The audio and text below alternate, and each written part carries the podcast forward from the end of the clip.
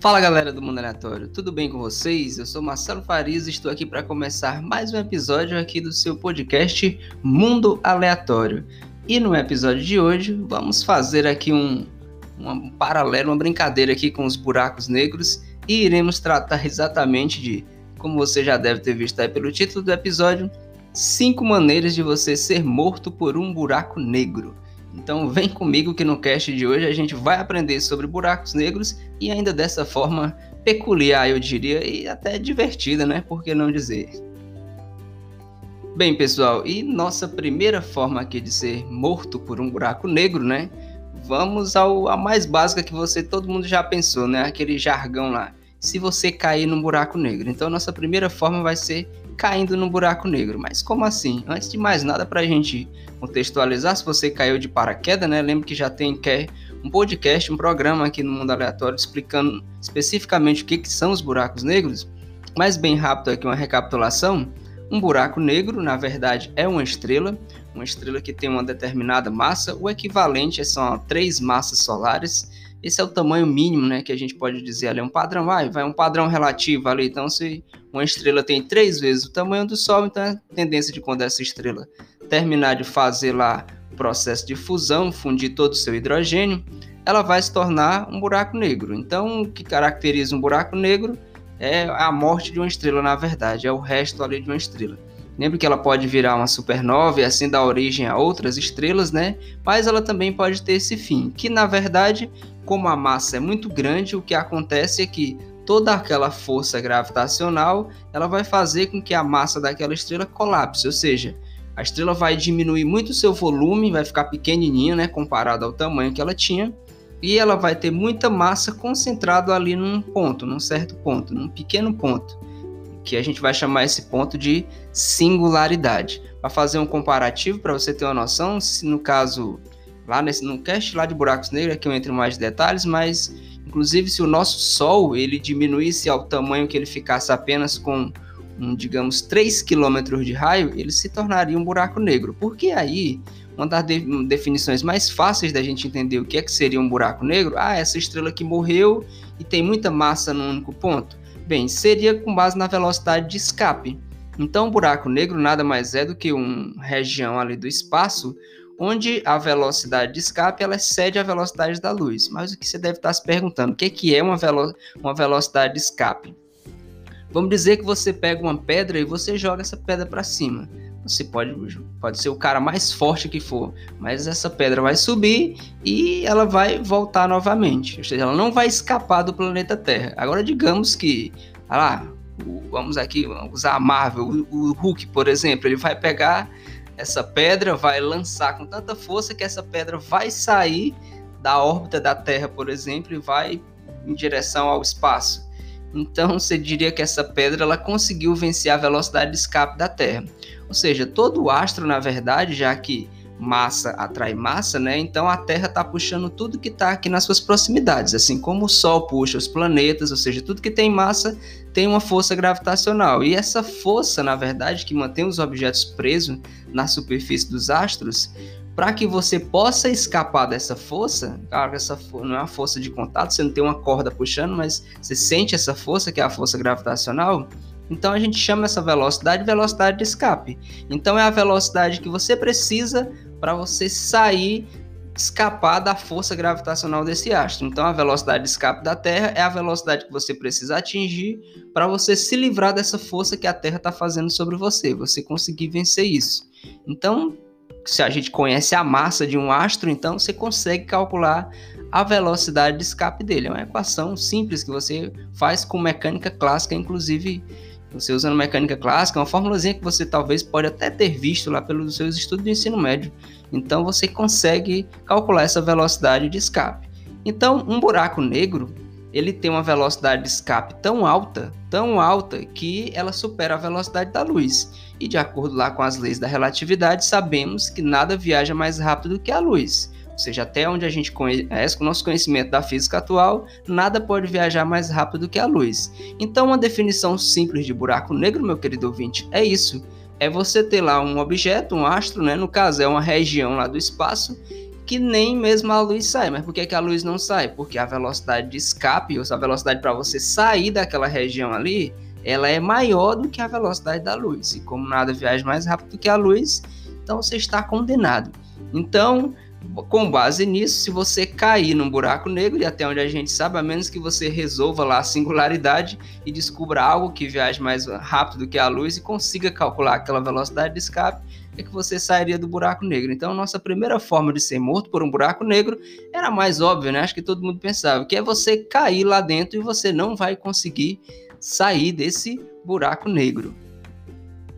Aí vamos para a segunda forma de você ser morto por um buraco negro. Agora, ainda já que a gente tocou no assunto de força gravitacional, lá da lei da gravitação universal lá do, de Newton, o que é que a gente tem na verdade aqui? O que a gente tem é que a força gravitacional ela tem uma propriedade bem interessante aqui. Você também deve ter visto naquela física clássica, né? A física clássica que você inclusive vê também no ensino médio, que seria o seguinte: quanto mais você, por exemplo, você vamos pegar o nosso sistema aqui, a Terra e vamos pegar o Sol. Então, digamos que o que, é que acontece? O Sol faz uma força sobre a Terra, assim como a Terra também faz uma força sobre o Sol, já que a Terra está fazendo um movimento orbitando o Sol, e está mantendo uma certa distância, a distância, inclusive uma distância média de 150 milhões de quilômetros. Essa é a distância Terra-Sol. Então, o que é que acontece? Se a gente diminuísse essa distância, a Terra ficasse mais próxima do Sol, as massas são as mesmas, massa da Terra continua sendo a mesma, a massa do Sol continua sendo a mesma, mas a Terra aproxima do Sol. Você deve estar pensando, eita, vai esquentar mais, vai aumentar a radiação. Também, mas além disso, essa força ela varia com o quadrado da distância. Eita, o que, que quer dizer isso na verdade? Quer dizer o seguinte, meu querido, se você aproximar da, se você pega a Terra e aproxima do Sol, essa força que o Sol faz em cima da Terra vai ser muito maior e ela vai aumentar ao quadrado. Por exemplo, se você aproxima a distância ela vai diminuir três vezes, essa força vai aumentar nove vezes. Porque é o seguinte, se a distância diminui, a força aumenta. E aí, se você aumentar essa distância, a força diminui. E é ao quadrado. Então, o que aconteceria era que se você aproximasse da Terra, essa, se a Terra se aproximasse do Sol, o que aconteceria é que essa força que o Sol faz na Terra, ela seria muito mais intensa. E aí, quanto mais próximo você chegasse, maior essa força aumentaria mais ainda. Pronto? Então, esse conceitozinho para a gente entender essa segunda essa segunda forma de você ser morto por um buraco negro. Então, agora imagine um buraco negro, você nas proximidades de um buraco negro. Existe uma região que a gente chama de horizontes de eventos, né? Que aquela região ali é como se fosse a fronteira.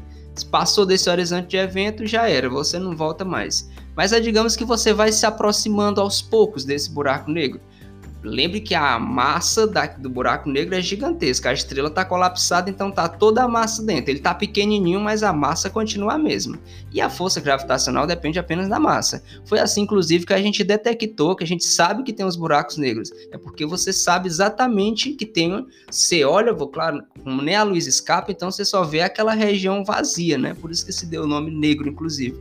Então você olha, não tem nada ali, mas aí você percebe, inclusive, a luz de outras estrelas passando por aquele espaço, sendo distorcida, que são as lentes gravitacionais. Você vê objetos, até mesmo estrelas, outros corpos que passam por ali e sente aquela uma força que vem daquele local. A partir dali, ó, tem alguma coisa e tem uma massa muito grande. Foi assim que a gente começou a detectar os primeiros buracos negros. Então, se você está se aproximando desse buraco negro, você ia sentir essa força. E já, como eu falei, quanto mais próximo você estivesse do buraco negro, maior seria essa força. Então, à medida que você fosse se aproximando, essa força ia aumentando. Mas aí acontece um fenômeno interessante. Porque o que aconteceria era o seguinte: quanto mais próximo tu tivesse desse buraco negro, o que ia acontecer é que ia acontecer uma coisa que a gente chama de força de maré, que inclusive é sentida aqui na Terra, você deve estar imaginando, é o que gera as marés aqui na Terra. Que é essa força de maré, na verdade. Digamos que você vai cair nesse buraco negro, então você está sendo puxado pelos pés. O que acontece é que só por a gente estar na Terra, os nossos pés eles são puxados com uma força muito maior do que a nossa cabeça. Porque lembra que eu falei que a força ela depende também da distância, não é só da massa, ela vai depender da distância. Então, à medida que você se aproximasse desse buraco negro, o que é que ia acontecer? Hoje a gente sabe que os buracos negros, devido a essa força ser tão grande, ele produz ondas gravitacionais, que são ondas que deformam o espaço ali naquela região. Então, se tu tá muito próximo do buraco negro, tá? E tu tá se aproximando cada vez mais, tu vai sentir cada vez mais a intensidade dessas ondas gravitacionais, distorcendo o próprio espaço. Olha que maneira interessante de se morrer. Então, essas ondas gravitacionais passando por você, já que você está no espaço, esse espaço está sendo deformado, você seria chacoalhado de um lado para o outro, para cima e para baixo. Você ia sentir um efeito como se você estivesse sendo esticado, que na verdade é a manifestação desse efeito de maré. Então, na verdade, o que aconteceria era que você começaria a ser rompido. Né? Você ia ser rompido em duas partes, depois em quatro, e assim você ia sendo chacoalhado para cima e para baixo, sendo esticado. Esse processo dá-se o nome que chama-se de espaguetificação.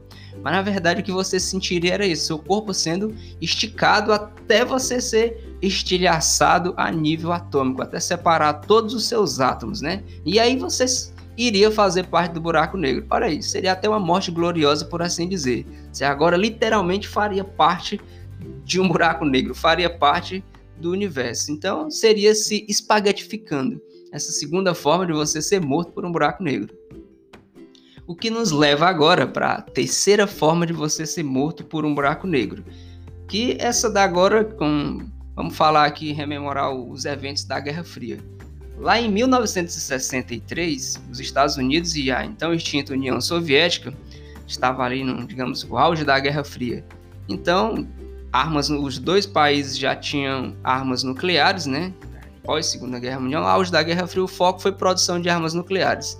Então, com aquele medo de gerar uma terceira guerra mundial e ser uma guerra eles usando apenas armas nucleares, eles se matarem e causarem um apocalipse nuclear, com esse medo aí já vem de muito tempo, para você ter uma noção. Então, em 1963, como eu falei, os dois países se reuniram e assinaram um tratado lá. Disseram um tratado de não proliferação das armas. As coisas que já vêm desde aquela época que esses tratados vêm sendo assinados e, vez por outra, um não quer cumprir esse acordo. Então, o que foi que aconteceu quando eles assinaram esse tratado? Vamos lá, assinaram os dois tratados, os representantes dos dois países, lá das duas potências, chegaram, é, ninguém vai fazer mais não. Só que aí, os Estados Unidos como confiava muito nos seus colegas soviéticos, o que foi que eles fizeram? Eles já tinham um projeto já engavetado, não foi à toa que eles aceitaram isso, esse acordo de não proliferação. Eles pensaram, como é que, confiando muito na União Soviética, eles lançaram alguns satélites, um grupo de satélites que ficou conhecido, inclusive, o nome desse satélite é chamado de satélite Velas. Eram satélites Velas. Para que eram esses satélites? Era exatamente para observar se os russos, né, os soviéticos no caso, né, não era só os russos, os soviéticos, não estavam realmente fazendo armas nucleares. Aí você pensa, meu querido ouvinte, né, como é que os caras vão saber se eles estão fabricando armas nucleares? É simples. Quando você faz um teste de uma arma nuclear, ela libera uma enorme quantidade de radiação e libera uma grande quantidade numa faixa de raios gamas. Isso mesmo, raios gamas, aquele lá que foi usado para criar o Hulk. Então eles liberam uma enorme quantidade de radiação gama. Que se você tiver um detector, né, um sensor, você consegue detectar essa radiação. Então esse satélite Vela nada mais era do que um, eles tinham na verdade era um, um satélite detector de radiação gama. Então era para observar lá o soviético, para você ver como a confiança aí foi um negócio mútuo, né? Então, no outro dia os caras já estavam lançando um satélite para fazer isso. Mas enfim, o que, é que tem a ver com buraco negro, né? O que tem a ver é que esses satélites começaram a detectar umas emissões de radiação gigantesca. Mas quando eu falo gigantesca, não é exagero, eles começaram a detectar coisas assim de por várias vezes e uma única vez vinha era como se tivesse detonado milhares de, bom, de armas nucleares. Quase se tem aí uma terceira guerra realmente, porque os caras não sabiam, só começaram a detectar. Primeira coisa que eles disseram: olha, esse, os soviéticos estão fazendo milhares de testes todo dia, porque olha aqui a quantidade de radiação gama que está sendo detectada. Até que, por sorte, alguém salvou o dia, literalmente, e falou: olha essas emissões de radiação gama não estão vindo da Terra, não vem do planeta Terra. Isso aqui está vindo do espaço. Os caras foram lá, olhar, ah, não é que é verdade, a gente estava à beira aqui de começar uma terceira guerra. Eu, isso é uma história real, você pode pesquisar, verídico essa história, viu? E aí eles viram que não estava vindo da Terra e acharam aquilo muito esquisito, porque, como eu falei, era como se tivesse milhares de bombas sendo sendo detonadas. Então era muita radiação gama. Então, depois de muitos estudos, né, se passou muito tempo já, hoje a gente já sabe que na verdade, né, para encurtar a história, a gente sabe que na verdade aquelas emissões de raios gamas eram exatamente vindas de buracos negros que estavam sendo criados. Lembra que eu falei que um buraco negro, na verdade, é uma estrela e acontece lá um processo violento e essa estrela entra em colapso? Se é um processo violento, uma estrela já é um processo violento. O processo de fusão, na verdade, é a força da gravidade força um átomo de hidrogênio se juntar com outro átomo de hidrogênio, produzindo hélio e assim liberando uma grande quantidade de energia. Então, é por isso que a luz que ilumina aqui o nosso planeta Terra nada mais é do que o resultado de uma fusão nuclear. Então já tem isso vindo para a Terra. A gente está sendo atingido por, pelos lindos raios de Sol, mas na verdade isso é um resultado uma, do processo bem violento. Só que quando isso colapsa para gerar um buraco negro, isso não vai liberar só luz, libera luz, no caso radiação gama é luz, né, mas libera luz em seus vários espectros, na verdade, né, nos seus vários comprimentos de ondas. Então, inclusive, joga muita luz que é radiação gama. Então, na verdade, aquilo vinha de buracos negros, buracos negros que estavam sendo formados. Então, na verdade, os, olha aí, os caras lançaram um satélite para espionar o soviético e os caras detectaram os buracos negros. Isso é inclusive considerado a primeira a primeira vez que foi detectado, por exemplo, um buraco negro. Só claro, eles não sabiam, nem faziam ideia, levaram tempo para muitos anos para poder, tem muito tempo, na verdade, para poder sacar que aquilo na verdade vinha de buracos negros, mas eles detectaram buracos negros. E aí o que, que tem a ver, né? Como você seria morto por isso? A grande questão é que esses jatos que eles são lançados quando se forma um buraco negro são gigantescos. Então, por exemplo, se a gente tiver. Olha assim, a Terra está lá girando em torno do Sol, hum, tá lá fazendo seu movimento, tá, nesse momento ela está girando. Vamos dizer que acontece ali um cenário no qual se forma um buraco negro e ele lança um jato de raio gama. Olha aí, igual você com aquela, vamos lá, igual você tá com a arma e você atira, ou você tá com a mangueira, você já pegou a mangueira, tá lá com a mangueira, aguando a planta, lavando o carro, você joga aquele jatozinho de água ali para molhar alguém. Então imagina, agora imagina que a água na verdade é um jato de radiação gama, radiação ionizante. Então, esse jato de radiação, ele é gigantesco. Esse, esse jato de radiação, inclusive, do tamanho de planetas como Júpiter, de vários Júpiter juntos. Então é não é um raiozinho, não é uma mangueira saindo um pouquinho de água. Imagine uma mangueira zona do tamanho do, do planeta Júpiter, muito maior do que a Terra, jogando um jato enorme de radiação. Então, se desse essa triste coincidência, nesse momento que formou o buraco negro, fosse lançado esse jato gigante de radiação, primeiro, se você estivesse próximo do buraco negro, você já deve estar imaginando, já era eu vou ser atingido em cheio por esse jato de radiação e eu vou ser torrado. Exatamente. E a Terra, se ela tivesse nessa linha de ação, ela também seria atingida e adeus Terra nossa atmosfera seria totalmente ionizada, né? E aí você ferveria os mares, na verdade, queimaria as florestas. Então, não só você morreria se você estivesse perto de um buraco negro, mas o nosso planeta, se fosse atingido, também seria totalmente extinto a vida, que o planeta seria devastado, né? Então, essa seria a forma de você, a nossa terceira forma de ser morto por um buraco negro, que é sendo atingido por um jato de radiação. Inclusive tem um, ah, isso aqui tem os famosos jatos relativísticos, né? Que são, existe uma categoria de buracos negros que a gente chama de buracos negros supermassivos, que são os buracos negros que estão inclusive no centro da galáxia, das galáxias. E esses buracos negros, quando eles estão consumindo alguma uma matéria, nuvens de gás ou estrelas, até você pode ter visto em alguma foto já que é a estrela sendo consumida, aquele fica uma espécie de nuvem de poeira em torno ali daquele centro negro que não que nem a luz sai de lá, então ele produz um jato de radiação gigantesco também, né? Só que aí é, é inclusive chamado de jato relativístico, porque esses jatos viajam em velocidades próximas à velocidade da luz. Esse que esses satélites detectaram, na verdade, era só um pouquinho desse jato, era só uma, só ali um, um bilionésimo do bilionésimo de uma fraçãozinha, porque os buracos negros afinal estavam muito distantes, né? Eles detectaram só um pouquinho para você ter uma noção. Mas fica aí a terceira forma de você ser morto por um buraco negro, que era sendo atingido por um jato de radiação desses buracos negros.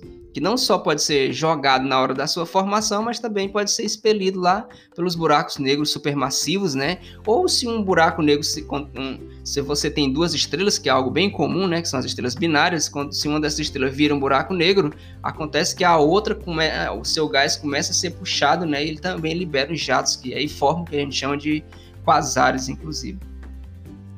E aí a gente vai para a nossa quarta forma, né, de você ser morto por um buraco negro. Então, vamos lá, meu querido ouvinte, se você estiver gostando, né, já vai, ó, quando terminar de curtir esse cast, divulga aí o nosso mundo aleatório, não esquece, hein? A nossa quarta forma de você ser morto por um buraco negro, aí essa daqui eu dá uma, um nomezinho um pouquinho maior para ela, né, que era você ser visitado por um buraco negro. Como assim você ser visitado por um buraco negro, né? Vamos lá, vamos dizer que se formou um buraco negro, inclusive, explicar melhor isso aqui, se você não sabia, os buracos negros eles conseguem se fundir, né? Então, a gente acha que os buracos negros são aqueles caras que estão parados lá no espaço, lá sem se mover, sem nada. Um buraco negro, ele tanto rotaciona como ele, ele se move, né?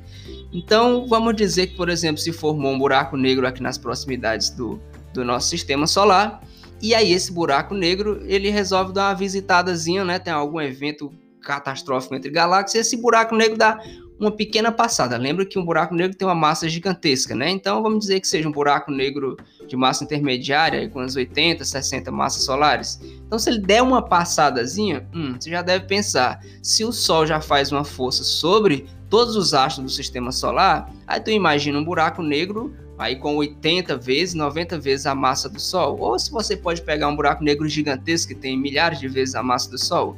Então, quando ele desce uma passadazinha, o que é que ia acontecer? Imagina, por exemplo, uma mesa cheia de bola, com uma mesa de, de bolas de bilhar, por exemplo.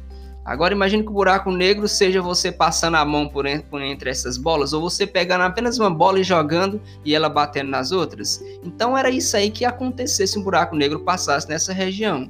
O que é que ele ia acontecer?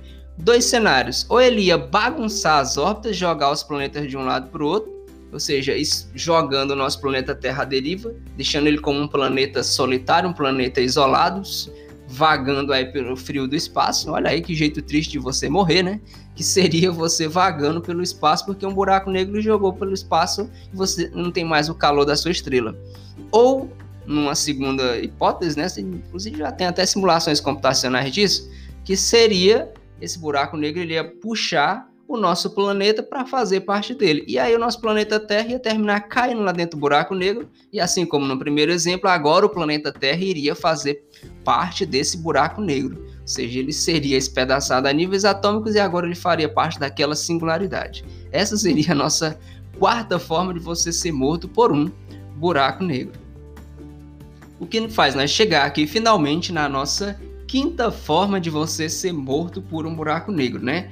E eu dei um nome bem especial para essa quinta forma aqui, por isso que eu deixei ela por último. Existia um instrumento de tortura medieval que era chamado de roda da tortura. Por isso, a nossa quinta forma de ser morto por um buraco negro eu resolvi chamar carinhosamente de roda da tortura. Como era essa roda da tortura? Se você quiser procurar depois aí, vou descrever para você. Ouvinte, era o seguinte, meu querido ouvinte. Você tinha uma, uma espécie daquelas rodas d'água de madeira medieval, que você tem aqui, passa até nos filmes, era uma roda, e aí você amarrava a pessoa nessa no arco ali daquela roda, e aí se colocava uma fogueira embaixo e parecia como você tivesse numa churrasqueira e você vai. Havia aquela churrasqueira que vai girando, você vai assando o frango. Só que era uma roda com a pessoa amarrada e aí a pessoa ia passando literalmente, só que tinha uma chama, você não passava só pelo calor lá das brasas você passava literalmente por dentro do fogo. Então ficava dando umas voltinhas até a pessoa ser totalmente consumida pela chama. Isso aqui era a roda da tortura, era um instrumento aí bem usado aí na época, na, durante a Idade Média, na época medieval. Mas vamos lá, né? O que, que tem a ver isso aí com os nossos buracos negros, né? Na verdade. Bem, a gente já até comentou, mas seria o seguinte, né? Os buracos negros, eles apresentam uma rotação. Como eu disse, eles não são estáticos. O que é a rotação? Significa que o buraco negro está ali girando em torno dele mesmo. Ou seja, o buraco negro também fica girando. Então, uma coisa que está girando, assim como o planeta Terra gira, a gente fala que ele tem um momento angular, ou seja, ele tem, tem uma certa velocidade ali que está associada a ele. E aí, lembra que eu falei de ondas gravitacionais? O que é que aconteceria, por exemplo, nessa situação, né? Vamos imaginar o buraco negro, um, um pontinho agora para ficar mais fácil. Como a massa é muito grande, o que é que ele faz? As ondas gravitacionais, na verdade, são o resultado dessa ação. Como o buraco negro está girando, lembra, ele está girando, assim como a Terra está girando em torno dela mesma, o buraco negro também vai ficar girando. O que, que ele ia fazer com o espaço? A Terra, na verdade, faz, só que não faz com essa intensidade toda. Como a massa do buraco negro é gigantesca, ela vai literalmente ela, o espaço ali em torno do buraco negro ele vai ser deformado. Então é mais ou menos aquele desenho que você já deve ter visto tá, daquela cama elástica, você bota a massa, ela deforma. Só que aquilo não é uma coisa plana, né? Literalmente é o espaço inteiro que está sendo deformado. Ou seja, se você já viu, por exemplo, aqui é, é um ciclone, por exemplo, se você colocar, você pode fazer, fazer isso, inclusive, você pega uma, uma, uma um recipiente, coloca água e você fica com seu dedo fazendo aquele movimento circular, você vai ver que a água vai começar a girar também. Ou se você já viu a água escorrendo no ralo da pia, por exemplo, vai fazer um movimento circular, que a gente vai parecer com um furacão. Pronto, é aquilo ali que acontece, só que acontece com o espaço. Então, o que é que acontece, por exemplo? Vai estar tá girando literalmente. Então, se você tivesse ali, próximo daquele buraco negro, dentro desse espaço que está sendo curvado, que está sendo girado, o que ia acontecer, por isso que eu chamei de roda da tortura, você ia ser semelhante ao que acontece com a pessoa amarrada lá na roda do, do, do, do, aparato lá que eu descrevi, você também ia ser girado ali em torno do buraco negro, só que você ia estar tá sendo estilhaçado, né? Você estaria sendo lá naquele processo espaguetificado, só que não seria uma coisa que ia né, ia demorar um tempinho. Então você ia girando também, só que você estaria sendo girado, porque você está no espaço, o espaço está sendo deformado, então você também estaria sendo deformado. Então essa seria a nossa quinta forma. Seria que eu chamei carinhosamente, claro, né? Uma brincadeira, eu chamei carinhosamente de roda da tortura, porque você literalmente estaria girando ali, ficaria girando em torno daqui do buraco negro, porque o espaço estava sendo deformado e você ia se deformar junto. Ou seja, isso aqui seria inclusive o resultado das ondas gravitacionais que iam estar tá passando por você e iam estar fazendo esse belíssimo fenômeno com você, que era lhe estilhaçando até você ser totalmente separado, né? Então essa seria a nossa quinta forma de você ser morto por um buraco negro. Inclusive, aqui no final do cast, vale que quando gravei lá o nosso cast sobre buracos negros, ainda não tinha sido detectados os buracos, eu, eu, até citei né, já, os buracos negros de massa intermediária. Então, eles foram detectados. que seriam esses buracos negros, né? Você conhecia-se os buracos negros, né, aqueles equivalentes a 3, 4 massas solares, e conhecia esses buracos negros supermassivos, que tem milhares de vezes a massa do Sol. Mas não se tinha se detectado, a gente não. Só era previsto pelas equações, mas a gente nunca tinha achado buracos negros que tem o que é uma massa intermediária. É uma massa que vai ali de 60 a em torno de 90, 100 massas solares. Não se tinha achado esses buracos negros ainda e finalmente foi encontrado através da colisão de dois buracos negros desses, um de acho que era 62 e o outro tinha 83, 84 massas solares. Os dois buracos negros se fundiram, liberaram ondas gravitacionais e os nossos detectores aqui na Terra, o LIGO e o Virgo, acabaram detectando essas ondas gravitacionais e a partir das ondas gravitacionais conseguiu se inferir a massa desses dois buracos negros que tinham colidido. E aí finalmente detectamos essas, esses buracos negros de massas intermediárias. É um avanço aí, né, no campo aí da astrofísica, da cosmologia, né? Não só por a gente estar tá conseguindo usar as ondas gravitacionais para fazer mais estudos, não só sobre os buracos negros, mas todo, sobre toda a dinâmica do espaço, mas porque esses buracos negros estavam sendo procurados há muito tempo, né? Então agora a gente finalmente encontrou esses buracos negros de massa intermediária. Então, meu querido ouvinte, se você gostou, se você vê valor aqui no nosso trabalho, não esquece de divulgar o nosso mundo aleatório, tá bom? Espero que você tenha gostado, como sempre, feito com muito carinho para você. Se gostou, né, já divulga o mundo aleatório, tá bom? Espalhe o mundo aleatório, vamos divulgar a ciência. Os nossos contatos, como sempre, pode nos seguir lá no Twitter, no arroba podcastmundo. Você pode falar diretamente com o produtor desse podcast lá no arroba falhasmarcelo30 e também pode mandar aquele e-mail com sugestões de pauta, dizendo se você gostou, o que você acha do mundo aleatório. Se você não gostou e porque você não gosta, você pode mandar qualquer a sua opinião lá no mundo aleatório 48 arroba gmail.com. Um abraço, meu querido ouvinte, fique bem, se cuide e até a próxima!